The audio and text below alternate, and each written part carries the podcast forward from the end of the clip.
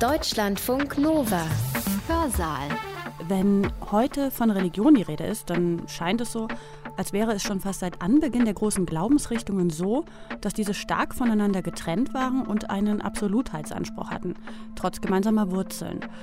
Genau dieser Gedanke von Exklusivität sorgt schon lange und sorgt bis heute für Konflikte, Verfolgung, Intoleranz, Unterdrückung und Gewalt.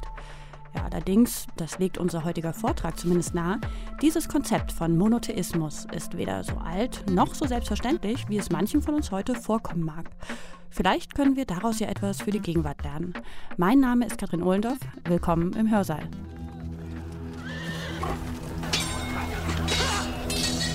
Die Rede über Religion eskaliert immer weiter. Jeder glaubt, die Wahrheit zu besitzen.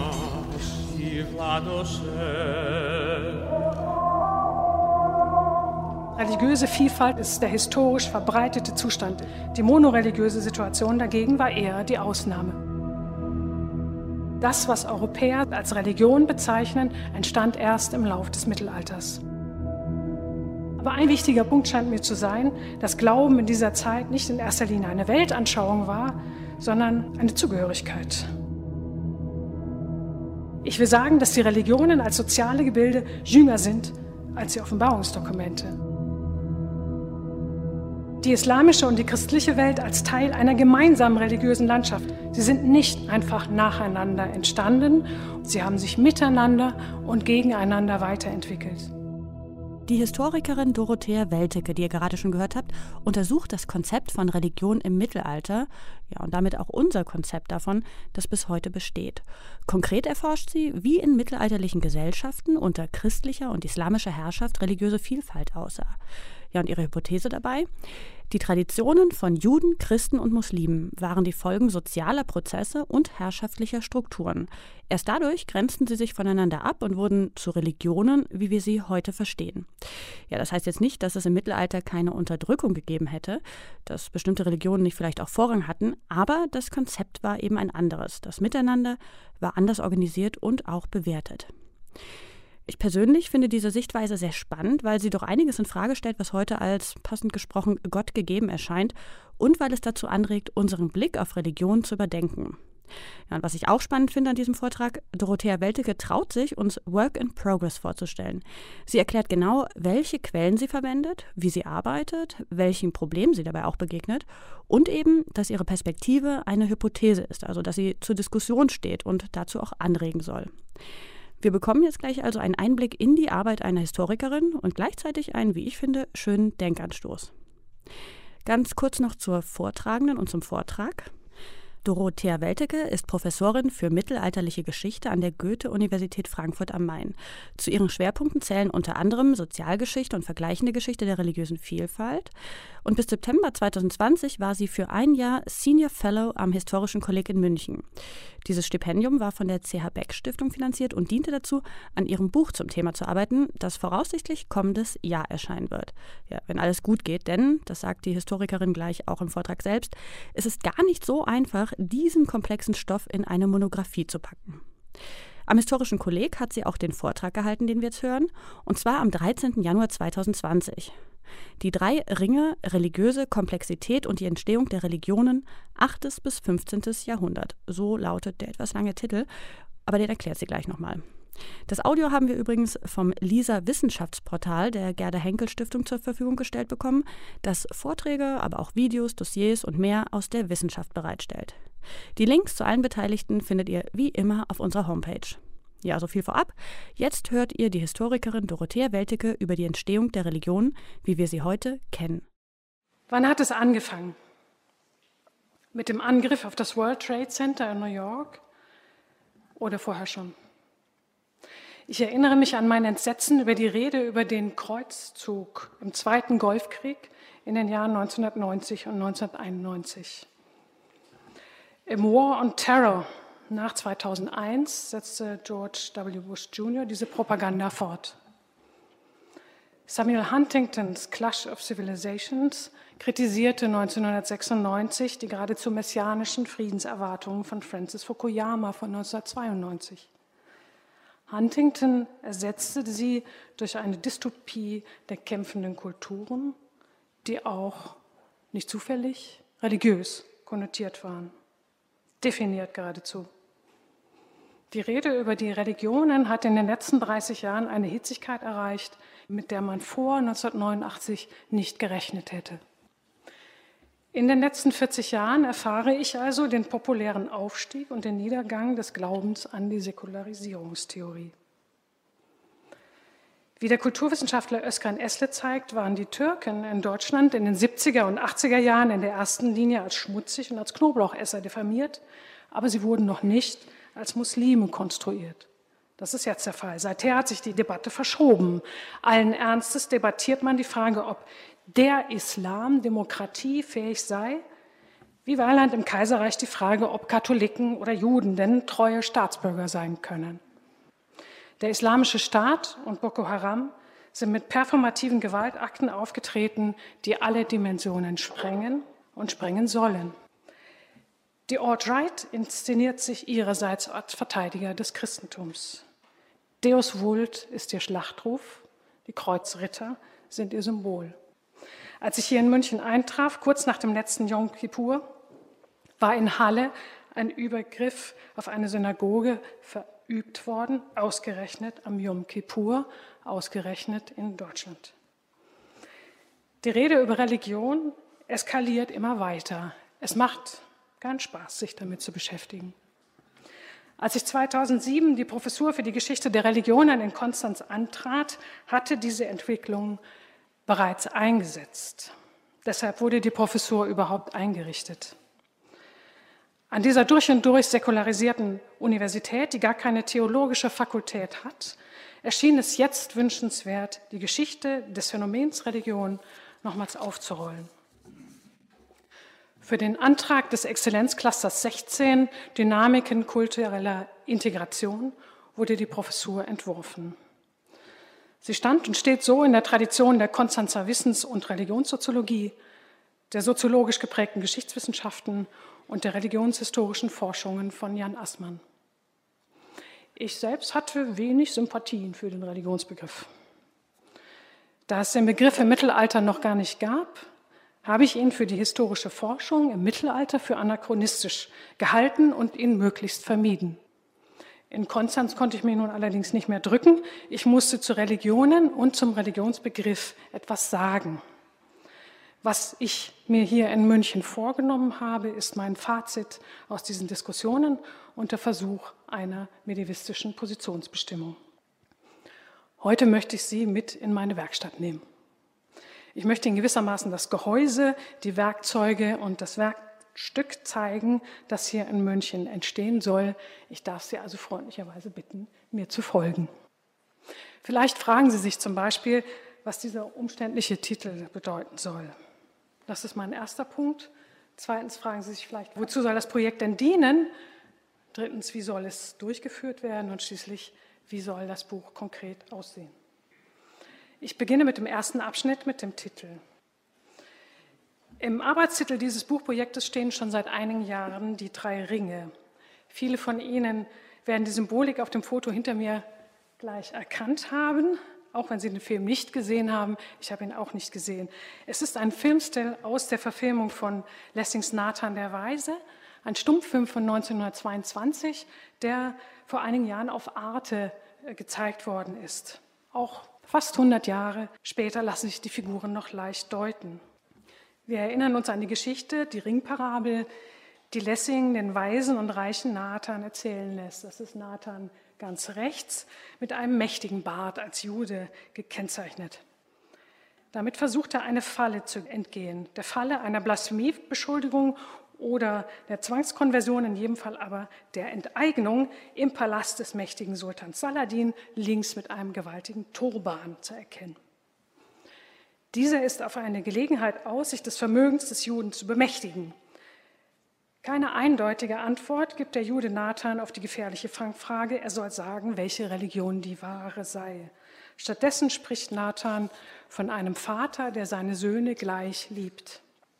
Weil dies so ist, mag der Vater nicht entscheiden, welcher von seinen drei Söhnen das wertvolle Erbstück, den Ring, der vor Gott und den Menschen angenehm macht, bekommen soll. Er lässt zwei weitere herstellen und beschenkt jeden seiner Söhne. Nach seinem Tod benötigen die Söhne die Hilfe eines weisen Richters, der sie mit ihrem Erbe versöhnt. Jeder möchte zwar wissen, welcher der echte Ring sei, aber dies, so erfahren sie, werde nur ihr Handeln erweisen. Diese Parabel ist ein Schlüsseltext der Aufklärung, aber vor allem ist er ein wichtiges Element des deutschen Religionsdiskurses der Gegenwart. Er ist Bestandteil des Deutschunterrichts und der öffentlichen Debatte. Im kommenden April wird in Berlin der Grundstein für ein interreligiöses Gebäude gelegt, das House of One, getragen von einer christlichen, jüdischen und muslimischen Gemeinde. Aus diesem Anlass wird Nathan der Weise aufgeführt. Oder war die Grundsteinlegung auf den Tag der Aufführung gelegt worden? Es spielt keine Rolle. Für die Projektleitung des House of One ist der Nathan ein Schlüsseltext. Der Nathan ist ein Mythos, er ist auch ein deutscher Mythos einer geläuterten Nachkriegskultur die sich vom Herrenmenschentum und vom Antisemitismus trennen wollte. An ihre Stelle trat eine Erziehung zu Toleranz und Weltoffenheit. Der Crashtest dieses Anspruchs muss allerdings noch bestanden werden, nämlich dann, wenn überhaupt sichtbare und eigensinnige religiöse Gruppen auftreten, an denen sich Toleranz bewähren kann. Was geschieht dann? Sind wir nur dann tolerant, wenn alle unsere Position teilen für den Augenblick halte ich noch an diesem Titel fest. Die drei Ringe symbolisieren die Tatsache, dass Juden, Christen und Muslime vieles teilten und sich in vielem ähnlich sind und dies auch immer wussten. Auf der anderen Seite habe ich während meiner Quellenstudien erfahren, dass sie auch sehr unterschiedlich sein konnten, sehr unterschiedliche Konzeptionen und Vorstellungen von Religion und Geschichte hatten. Die drei Ringe symbolisieren also auch einen Topos im Religionsdiskurs. Sie werden auch gleich gemacht. Das geschieht in der Parabel, weil die Ringe nicht voneinander zu unterscheiden sind. Es geschieht ferner, weil der Vater die Söhne alle gleich liebt. Das geschieht in der mittelalterlichen Vorlage von Lessings Parabel, der Geschichte von Giovanni Boccaccio, weil die Söhne über das Erbe unzufrieden sind. Bei Boccaccio beginnen sie zu streiten, ohne jemals ein Ende finden zu können. Denn jeder glaubt, die Wahrheit zu besitzen. Anders als Lessing löst Boccaccio also den Streit nicht auf. Auch dieses Motiv des Streits der Brüder ist mir wichtig. Es ist der Topos des Gezänks der Religionen. Es ist sehr alt. In Westasien kommt es spätestens im 6. Jahrhundert an. Der Topos findet sich in der Sammlung von Parabeln, zum Beispiel, die unter dem Namen Kalela Wadimna bekannt wurden, in der Version Bosois des Persers, die in der ganzen mittelalterlichen Welt rezipiert wurde zitiere, wie ich ersah, gibt es viele Religionen und Bekenntnisse und ihre Anhänger sind wieder verschiedenartig, schreibt Busoi der Perser in der Rahmenhandlung seiner Sammlung Kalila Wadimna. Zitat über den Schöpfer und seine Schöpfung, den Anfang und das Ende der Welt und noch anderes sind sie ganz verschiedener Ansicht. Aber jeder verachtet, befeindet und tadelt jedes anderen Glauben. Da beschloss ich, mich an die Gelehrten und Führer jeder Religionspartei zu wenden, zu betrachten, was sie lehren oder vorschreiben, ob ich dadurch vielleicht lernte, das Wahre vom Nichtigen zu unterscheiden. Aber ich fand, dass alle diese Leute mir nur überlieferte Einbildungen vortrugen, jeder lobte seine Religion und schimpfte auf die anderen. Kennen Sie alle die Elefantenparabel? In der buddhistischen Fassung Sie, gibt es einen Raja, einen König, der blind geborene Männer an einen Elefanten heranführt. Die befühlen jeder einen Teil, ein Bein, einen Rüssel, einen Bauch, ein Ohr und machen sich entsprechend ganz unterschiedliche Vorstellungen von diesem Tier. Das Tier ist ein Baum, das Tier ist eine Wand, das Tier ist ein Fächer. Über diese Interpretationen geraten sie in Streit und verprügeln einander. Der Raja lacht sie aus. Die Datierung dieser buddhistischen Fassung aus dem Pali-Kanon ist so umstritten, dass ich mich dazu nicht äußern will. Sie wurde jedenfalls auch aus Indien nach Westen vermittelt und ist in Westasien im Mittelalter in unterschiedlichen Fassungen nachweisbar. In England hat sie übrigens dieselbe Funktion in den Schulen und in der Öffentlichkeit wie die Ringparabel in Deutschland. Der Spott über den Zank der Religionen, der lachende Raja, mag uns sehr aufgeklärt erscheinen. Wir erwarten von Menschen des Mittelalters nicht, dass sie absolute Wahrheiten in Frage stellen.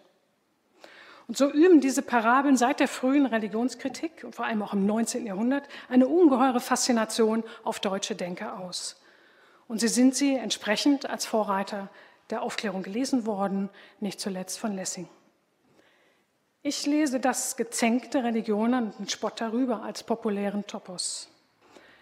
Man kann ihn vergleichen mit der gegenwärtigen Rede von der Lügenpresse oder der Rede von den Politikern, die alle korrupt sind. Die Rede hat auch populäre und sie hat populistische Züge. Die Parabeln sind also aus meiner Sicht nicht die Speerspitze des rationalen Denkens, sondern umgekehrt eine populäre Vereinfachung sehr komplexer Prozesse und Probleme. Und diese Probleme beschäftigen Menschen offenbar schon lange, auch wenn sie keine Philosophen waren. Mit der Andeutung der Ringparabel im Titel sind also populäre Motive aus den Religionsdiskursen des Mittelalters angesprochen, mit denen ich mich gerne beschäftigen möchte. Zum nächsten Element ist die Komplexität.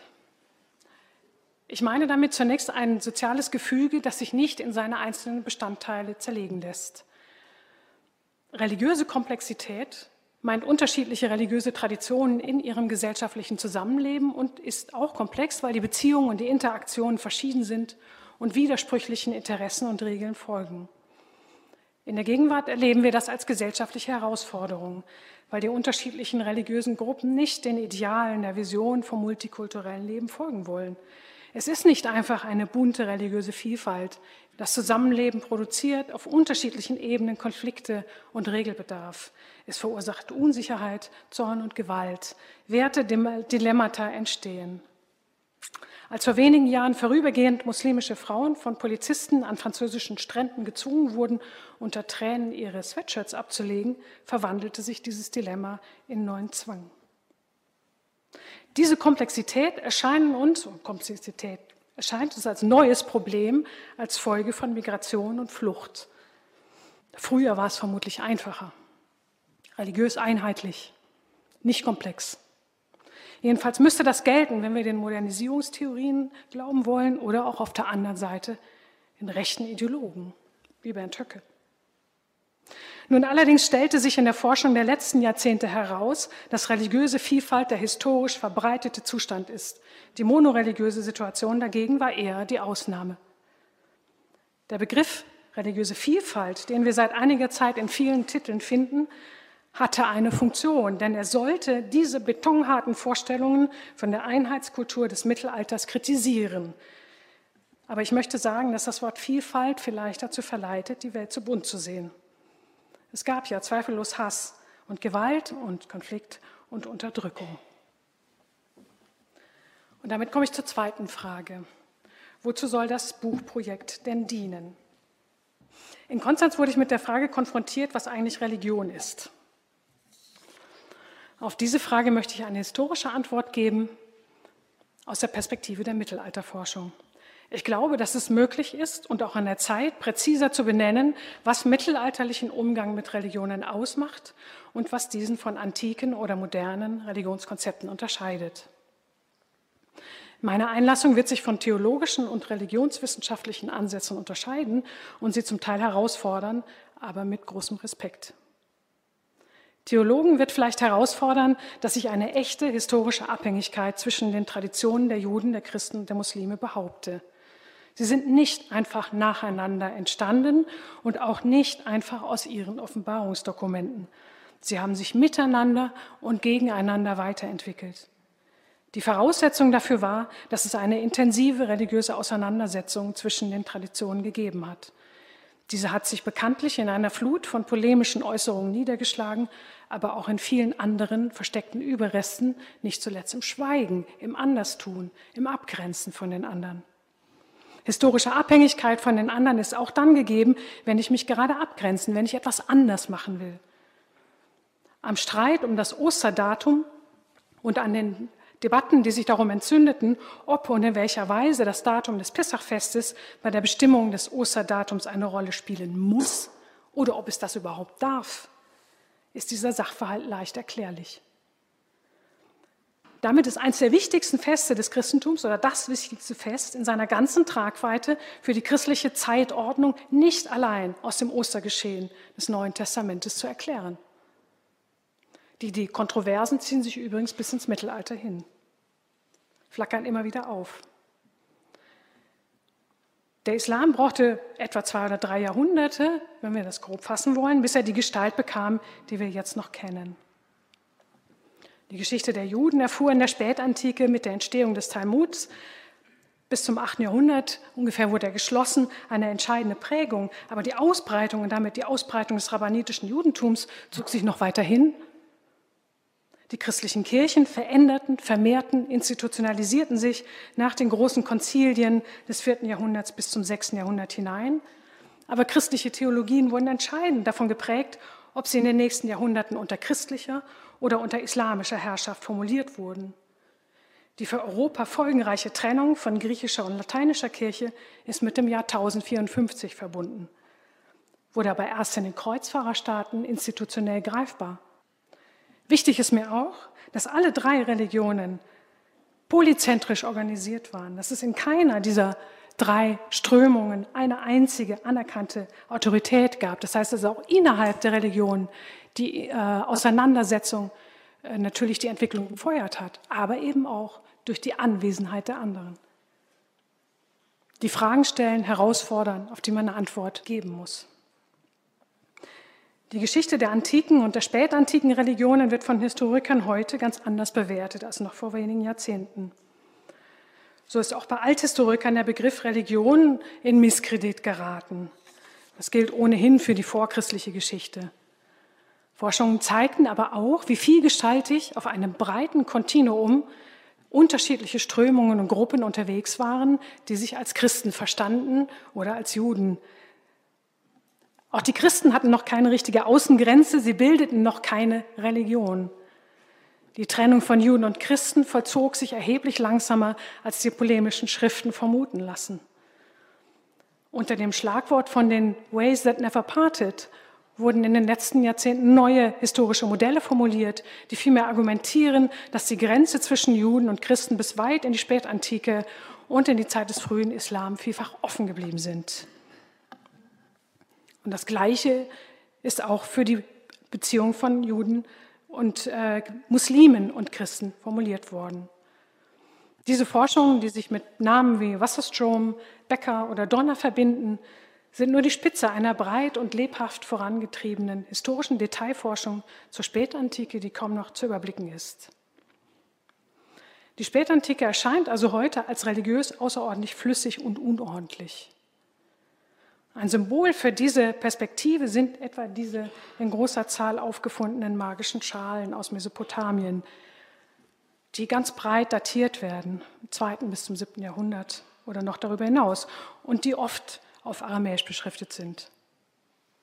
In den Berliner Museen können Sie einige dieser Schalen ausgestellt finden. Sie wurden vorwiegend von Juden in Auftrag gegeben, aber doch waren die Auftraggeber keineswegs nur Juden. Das heißt, auch wenn sie bei Juden in Auftrag gegeben wurden, waren die Auftraggeber nicht unbedingt Juden. Das beweisen die Inschriften. Die Schalen dokumentieren also magische Schalen, ne, ein religiöses Zusammenleben mit und jenseits der entstehenden Orthodoxien. Diese Forschung über die unordentliche Spätantike und ein Kontinuum unterschiedlicher Positionen wird auch in dem international renommierten Projekt von Angelika Neuwirth fruchtbar. Sie möchte mit dem Corpus Coranicum Projekt zeigen, wie der Koran selbst in einem Kontinuum spätantiker Auslegungs- und Erzähltraditionen steht und wie er gleichzeitig darin eine eigene Position einnahm.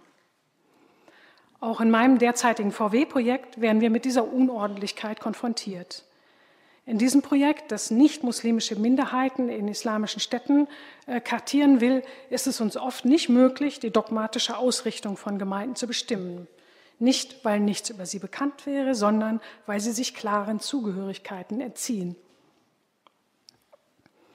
Was ich versuchen möchte, ist, aus den sich daraus ergebenden theoretischen Widersprüchen Konsequenzen zu ziehen. Dabei beschäftigt mich nachhaltig die Frage, wie die Exklusivität, die Totalität der Gemeindebildung und die religiöse Gewalt gegen Angehörige anderer Traditionen zu erklären ist. Wie kam es dazu, dass das ganze Leben, nicht nur das Leben der religiösen Eliten, der Mönche, Asketen, von den religiösen Gemeinden bestimmt wurde? Die soziale Zugehörigkeit, die Ehe, die Erziehung, das Begräbnis. Bisher erklären wir dies mit dem absoluten Wahrheitsanspruch der sogenannten monotheistischen Religionen. Dieser Wahrheitsanspruch ist von Jan Assmann als mosaische Unterscheidung bezeichnet worden. Er verortete ihn als archimedischen Punkt der Religionsgeschichte, konkret historisch in der Antike, weil hier erstmals die Bewertung von wahr und falsch in der Religion oder wahrer Gott und Idol eingeführt worden sei. Im Licht der historischen Forschung erscheint diese Theorie mindestens ergänzungsbedürftig, weil die Orthodoxifizierung und die soziale Schließung der Religion dafür einfach zu lange dauerte und weil die soziale Lebenswirklichkeit den theologischen Programmen nicht entsprach. Im Licht der Wissens- und Gewaltsoziologie erscheint diese Theorie ebenfalls ergänzungsbedürftig, weil sie für Erklärungen heranzieht, was Teil des Problems ist, nämlich die Ideologie. Ich sage also, das, was Europäer seit dem 16. und 17. Jahrhundert als Religion bezeichnen, entstand erst im Lauf des Mittelalters. Erst im Lauf der mittelalterlichen Jahrhunderte wurden die drei westasiatischen Traditionen, Theologien, Religionen. Der absolute Wahrheitsanspruch war vielleicht weder eine notwendige noch eine hinreichende Bedingung für diese Gemeindestrukturen. Ich glaube, dass sie stattdessen durch die soziale Ordnung der mittelalterlichen Jahrhunderte angetrieben wurden. Diese wurde natürlich ideologisch begründet, womit denn sonst?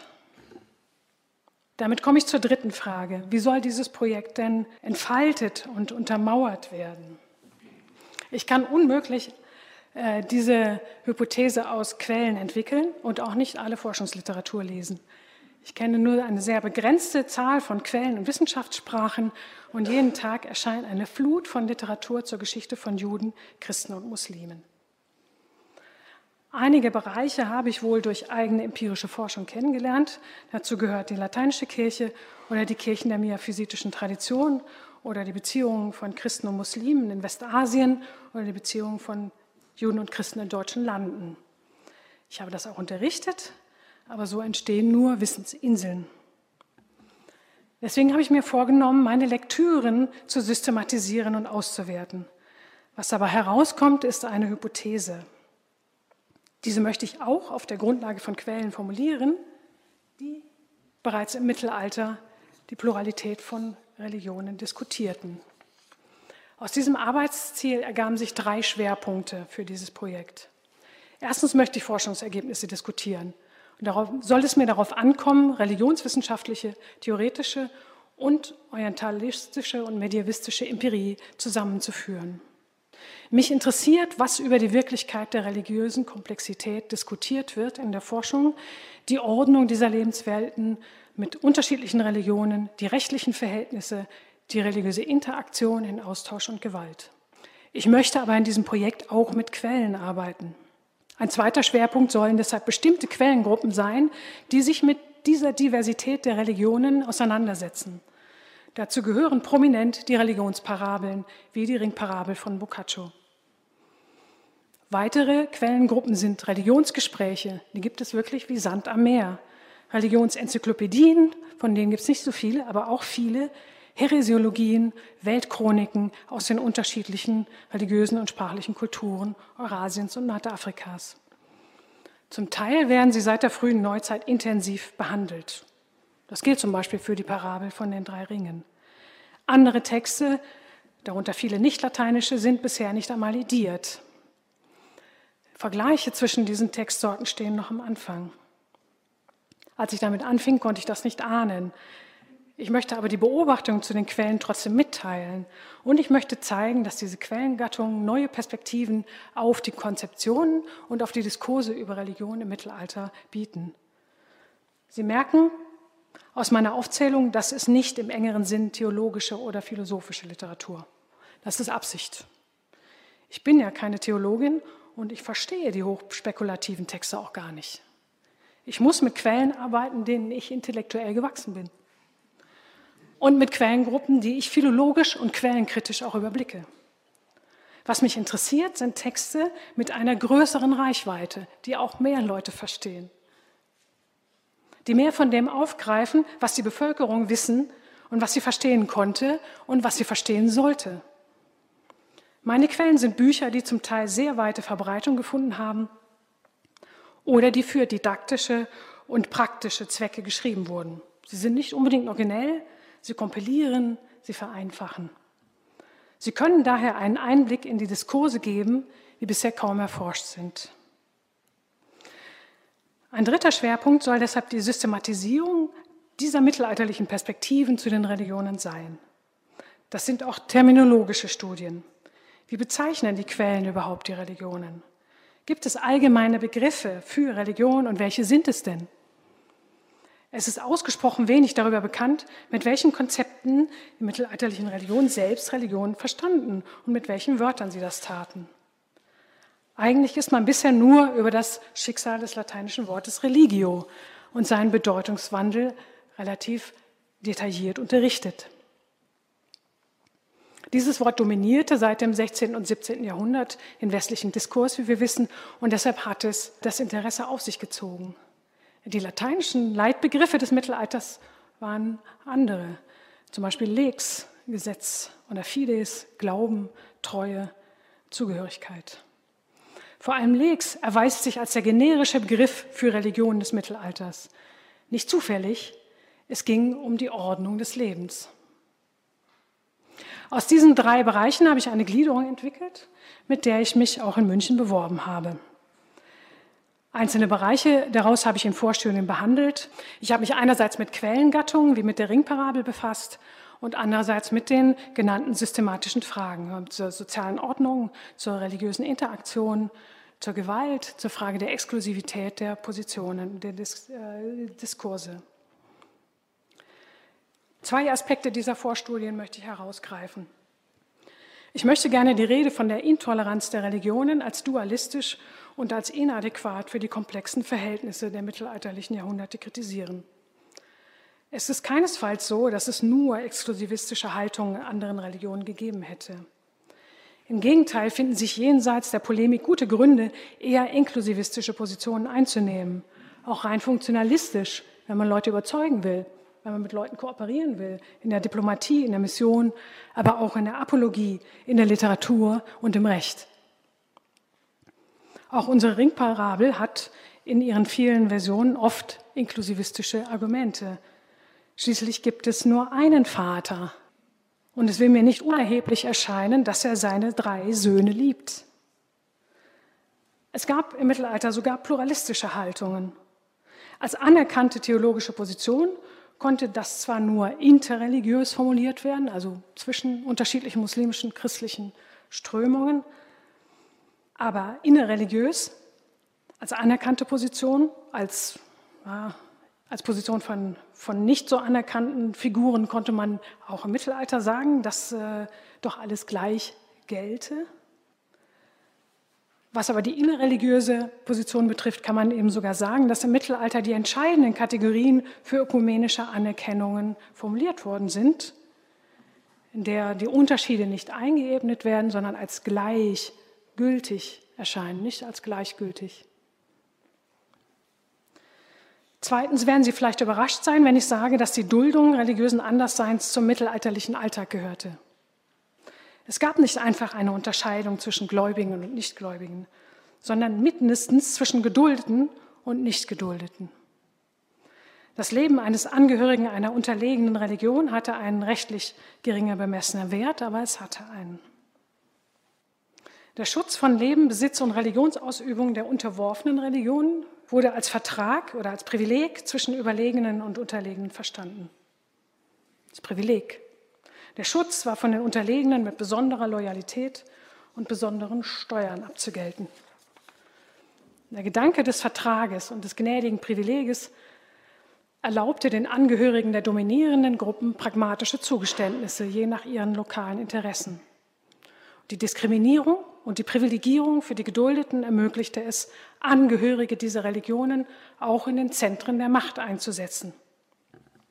Das war von Vorteil weil sie in die eigenen Machtstrukturen nicht eingebunden waren. Adel, Clanstrukturen, mächtige Herzöge. Und dass sie deshalb also auch für Herrscher keine Konkurrenz darstellen konnten. Außerdem konnten sie als Gelehrte, Verwalter und Ärzte bestimmte spezialisierte Aufgaben übernehmen. Zur Regelung der internen Angelegenheiten dieser geduldeten Gruppen Unter christlicher und unter islamischer Herrschaft wurden deren eigenen sozialen Strukturen und deren eigene Rechte akzeptiert. Sie konnten ihre Ehen, ihre Verträge und ihre Rechtsstreitigkeiten viele Jahrhunderte in deutschen Landen bis zum späten Mittelalter im Wesentlichen ohne Einmischung von außen regeln. Ich will nicht sagen, dass das nie gestört worden wäre, aber das ist grundsätzlich das System. Es gab im Mittelalter keine Gleichheit der Menschen vor dem Gesetz. Sie hatten auch sonst einen unterschiedlichen Rechtsstatus gemäß ihres Geschlechtes, ihrer Geburt, ihrer Herkunft. In diesem allgemeinen Geflecht rechtlicher Ungleichheiten wurde die Religion eine Kategorie der rechtlichen und sozialen Ungleichheit. Im ganzen westlichen Asien, Europa und nördlichen Afrika. Die Tatsache dieser Kategorie der rechtlichen und sozialen Ungleichheit, die Systematisierung im Laufe der mittelalterlichen Jahrhunderte erscheint mir als die Innovation, die diesen Raum und die Religionen geprägt hat. Diese soziale Ordnung hatte einen sozialen und wirtschaftlichen Nutzen für alle. Auch die Geduldeten konnten davon profitieren. So konnten die Christen in Asien auch unter den Muslimen zunächst noch geografisch expandieren. So konnten auch die Juden nach dem Untergang der letzten jüdischen Herrschaft sich vernetzen, organisatorisch und theologisch stabilisieren und ebenfalls expandieren. Wir haben es also mit einer asymmetrischen Symbiose von herrschenden und unterworfenen Religionsgruppen zu tun.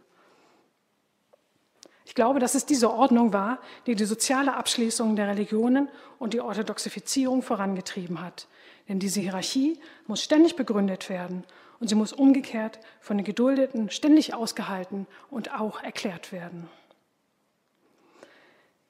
Diese Innovation der sozialen Ordnung hängen mit unterschiedlichen Dingen zusammen, deren Bedingungen äh, ich erstens nicht alle, unter, äh, alle überblicke und zweitens nicht alle aufzählen kann heute. Aber ein wichtiger Punkt scheint mir zu sein, dass Glauben in dieser Zeit nicht in erster Linie eine Weltanschauung war, sondern eine Zugehörigkeit, Treue Gott gegenüber, auch eine Weltanschauung, muss auch das richtige Glauben, aber es ist eine Zugehörigkeit, eine verbindliche Gott gegenüber, der gesellschaftlichen Ordnung, dem Herrscher gegenüber. Die staatlichen Strukturen waren schwach und die Herrscher die Ordnung verstärkt ihre Position damit, indem sie die Treue zu ihnen mit der Treue zu Christus und der Treue zu Mohammed oder der Nachfolge zu Mohammed verbindet. Wer diese Zugehörigkeit ablehnt, war nicht gläubig und nicht treu. Wer nicht gläubig war, der war ein Rebell. Bei Aufständen lässt sich das oft schlecht trennen. Ist das ein Aufstand von religiös Andersdenkenden oder werden die andersdenkend, weil sie rebellieren? Oder denken sie anders und rebellieren deshalb? Deshalb musste für die Angehörigen anderer Religionen, von deren Kompetenzen man aber doch profitieren wollte, von ihren Handelsnetzwerken, ihren handwerklichen Fähigkeiten, auch von ihrer Abhängigkeit, es musste für diese Angehörigen anderer Religionen eine soziale Lösung gefunden werden. Wenn nun also Herrscher unter den Ungläubigen bestimmten Personengruppen mit Privilegien ausstatteten, dann, weil sie sich damit als gnädig und großmütig zeigen konnten, weil man dies theologisch oder historisch begründen konnte, weil man auf die Geduldeten angewiesen war oder an ihren Fertigkeiten interessiert. Man besaß auch nicht die Herrschaftsmittel, religiöse Einheit zu erzwingen. Das ging erst in der Neuzeit. Nur für die Abtrünnigen in den eigenen Reihen oder für Leute, die nicht den einen Gott kannten, sollte es keine Verträge geben. Aber auch hier gibt es einen, viele Ermessensspielräume und Flüssigkeiten, wie auch in der anderen Grenze. In der Forschung der letzten Jahre sieht man sehr viel genauer als früher, dass die Entstehung dieser unterschiedlichen Regelungen, ihre Deutung und ihre Systematisierung ein langsamer Prozess war, der eigentlich die ganze Zeit des Mittelalters über fortdauerte und in dem immer Normen und die Wirklichkeiten auf unterschiedlichen Ebenen spielen und erst zusammen pragmatischen Andershandeln, Sortieren und im gleichzeitigen Aufrechterhalten von scharfen Normen das entsteht, was diese soziale Ordnung ausmacht. Es war keineswegs schon der Kalif Omar, der äh, im 7. Jahrhundert unter dem im, äh, der Vordere Orient erobert wurde, der die Privilegierung und Diskriminierung von Juden und Christen eingeführt hätte. In einem komplizierten Prozess führten die Diskussionen zu einer gewissen Kanonisierung, aber sie standen nie ganz fest. Und das Gleiche kann man auch zur komplizierten Geschichte des christlichen Judenrechts sagen, in seiner griechischen und lateinischen Variante. zudem sie Stimmen des römischen Rechts, dessen Auslegung im westlichen und östlichen römischen Reich, dem Recht in den Kirchen und in den Höfen finden. Besonders vielstimmig und zugleich langfristig besonders unzuverlässig war das Judenrecht in der lateinischen Welt. Die Setzung von Recht selbst war eine kulturelle und religiöse Praxis, die für die internen politischen Beziehungen wichtig war. Das Reden über die Geduldeten, die rechtliche Definition von Normen und Grenzen legitimierte immer auch die eigene Autorität und bewies Handlungsfähigkeit derer, die es betrieben.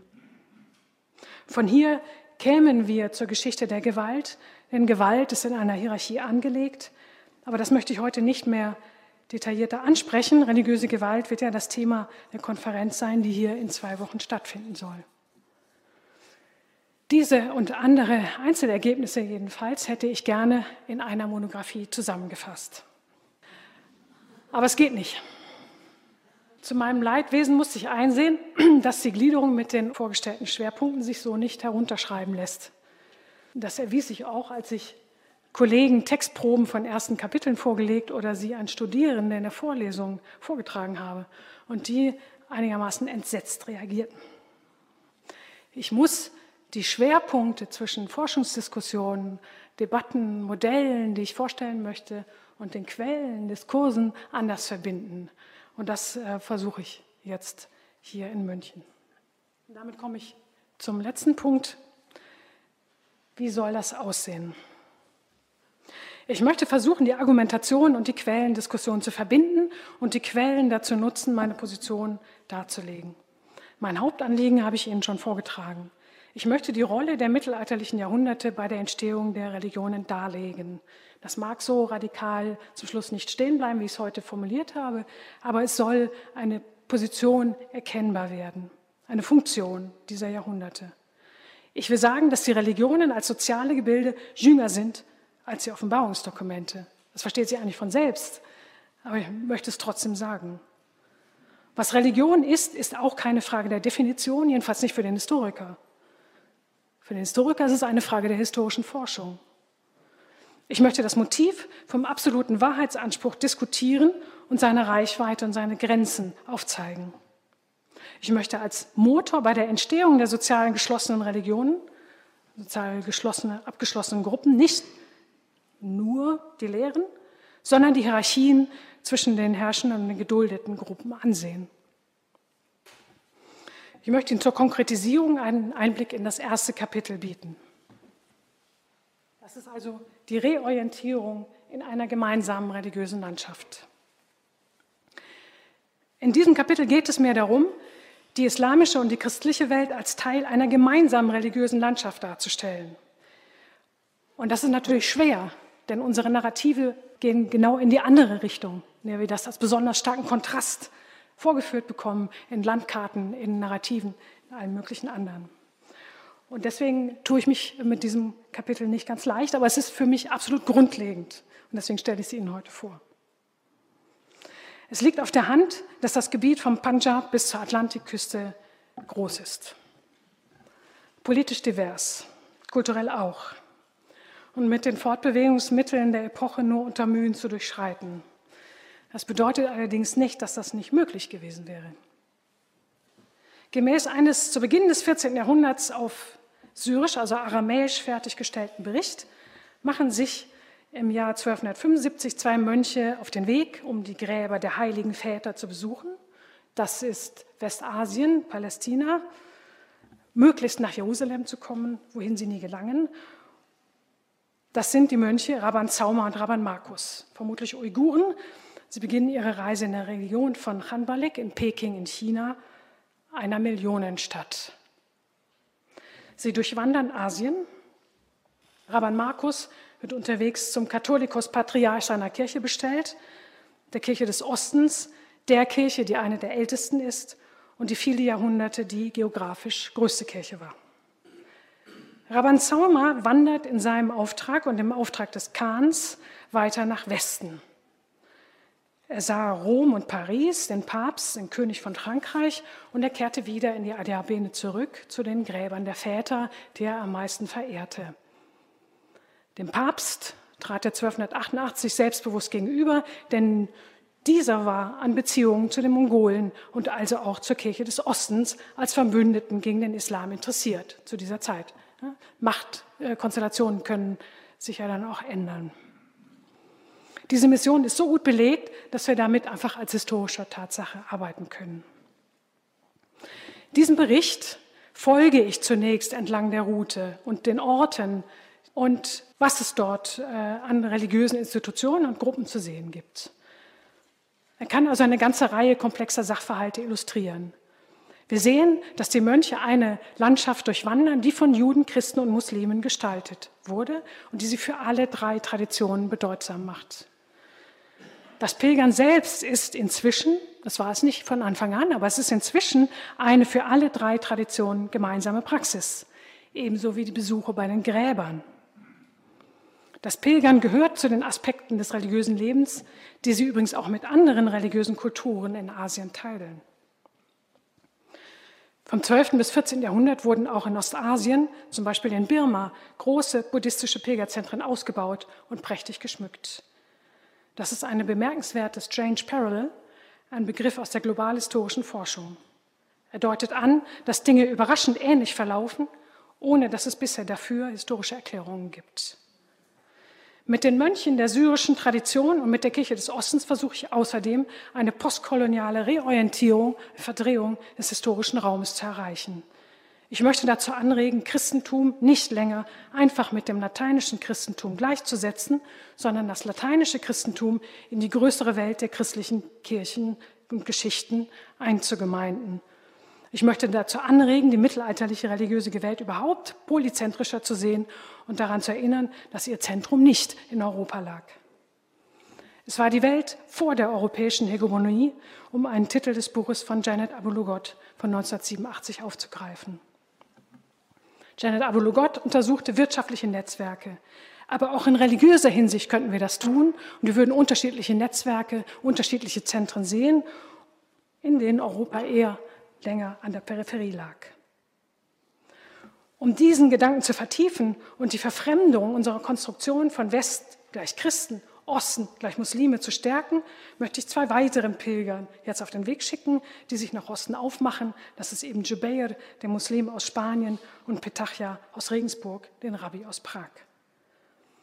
Beide wanderten in der zweiten Hälfte des 12. Jahrhunderts, also etwas früher. Auch sie wollen, wie Rabban Zauma und Rabban Markus, zum Zentrum ihrer Religionen nach Westasien. Palästina mit Jerusalem, Syrien mit den großen Gelehrten, den Gräbern und den Gelehrten in Mesopotamien und Mekka natürlich. Sie treffen sich nie, aber sie beschreiben zum Teil dieselben Orte. Auch dieselben Orte wie Rabban Markus und Rabban Zauma. Ihre Berichte deuten darauf hin, dass ihre Herrschaftsregionen, Herkunftsregionen, pardon, und die Regionen, durch die sie wandern, von multireligiösen Lebenswelten geprägt waren. Sie gehen auch durch dieselben Städte, zum Beispiel durch Mosul oder durch Bagdad. Für alle drei eine besonders wichtige Region. Aber sie berichten über ganz verschiedene Dinge. Die Begegnungen mit den anderen Religionen werden entweder völlig ausgeblendet oder nur am Rande erwähnt. In der Wirklichkeit ihrer Reise ist das ganz unmöglich, dass wir die Angehörigen der anderen Traditionen nicht gesehen haben. Aber jeder der drei Berichte ist darum bemüht, eine eigene Ökumene darzustellen. Ausblenden ist eine Erzähltechnik. Es geht nicht um Wahrnehmung, sondern es ist eine Erzähltechnik, mit der wir quellenkritisch umgehen müssen. In der transreligiösen Forschung ist man daher ständig mit diesem Problem konfrontiert, dass die Berichterstattung über die anderen selektiv ist, dass man lieber so tut, als sei man die einzige Religion der Welt. Sie wollten einander ausblenden, aber sie taten ja dasselbe, nämlich pilgern. Und nicht nur das Pilgern, sondern auch das Schreiben von Itineraren und Berichten über das Pilgern war eine gegenseitig verständliche und transreligiös verbreitete Praxis. Das Sprechen über die Gelehrten und die Besuche bei den Weisen führen spätantike Traditionen fort und reichen über die drei theologischen Traditionen hinaus. Es gibt sie auch in ostasiatischen Traditionen. Auch fromme Buddhisten aus China schrieben Pilgerberichte. Was ist es also mit der Unübersetzbarkeit der Religionen? Wie wichtig sind die Doxa wirklich im Vergleich zu den Praktiken? Paul Hedges Mahnung, dass auch bei den westasiatischen theologischen Traditionen von der Vorstellung starrer religiöser Grenzen abzurücken sei, hat viel für sich. Aber gleichzeitig sind diese religiösen und sozialen Grenzen ganz zentral für die Tradition von Juden, Christen und Muslimen. Trotzdem ist vielleicht deutlich geworden, dass die Grenzen die Menschen trennen, dass sie sie aber auch verbinden. Ihre Kulturen, ihr Wissen, ihre Praktiken, selbst in spiritueller und theologischer Hinsicht. Es ist vielleicht auch deutlich, dass sie nicht entlang der politischen Fronten verlaufen, auch nicht entlang vermeintlicher Kulturkreise und dass sie von vielfältigen Wegenetzen durchzogen sind. Die Grenzzäune darin stehen in einer gemeinsamen religiösen Landschaft. Das ist das dialektische Modell, das ich an dieser Stelle anbieten möchte. Und damit komme ich zum Schluss. Mir wird immer ein bisschen Angst, wenn ich lese, dass ein historisches Buch wie ein Krimi glänzend erzählt sei. Das wird mein Buch nicht leisten.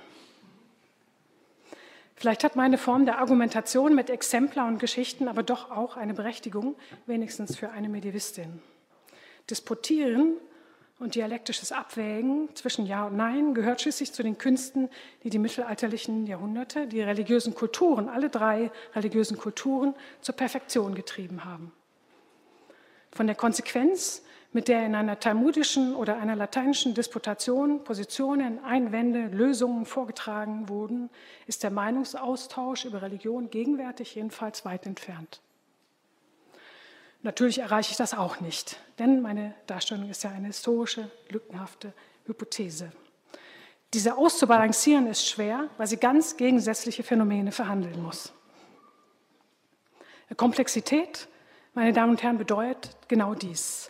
Unordentlichkeit, Widersprüchlichkeit, überraschende Dynamik, Verflochtenheit. Mein Buch darüber soll so offen sein, dass es Diskussionen anregt und so gut empirisch überprüft, dass es diese nicht dadurch behindert, dass man mir dauernd Fehler nachweist. Dazu brauche ich Foren und Diskussionen wie diese hier und möglichst viele kritische Testleser. Aber ich möchte das Risiko eingehen, weil es wichtig ist, sich der Komplexität zu stellen. Die Existenz der Religionen und ihr Zusammenleben ist eben das historische Erbe, das uns gegeben ist. Vielen Dank. Grenzen trennen, verbinden aber auch und stehen in einer gemeinsamen Landschaft. Das ist ein schöner Gedanke, finde ich. Und das Risiko einzugehen, sich dieser Komplexität zu stellen, ist auch sehr vielversprechend. Dorothea Welteke war das, Historikerin aus Frankfurt, die ihr Forschungs- und Buchprojekt über die Entstehung der Religionen im Mittelalter vorgestellt hat, das möglicherweise uns auch über unsere Gegenwart viel erzählen kann. Ja, wir müssen uns aber noch ein bisschen gedulden. Noch schreibt sie an der Monographie, in der es übrigens auch um Gewalt und Religion gehen wird, wie sie mir neulich verraten hat. 2021 soll das Buch im CH Beck Verlag erscheinen. Ja, und ich jedenfalls bin sehr gespannt darauf. Am Mikro für euch war Katrin Ohlendorf. Danke fürs Zuhören und ciao. Deutschlandfunk Nova. Hörsaal. Samstag und Sonntag um 18 Uhr. Mehr auf deutschlandfunknova.de.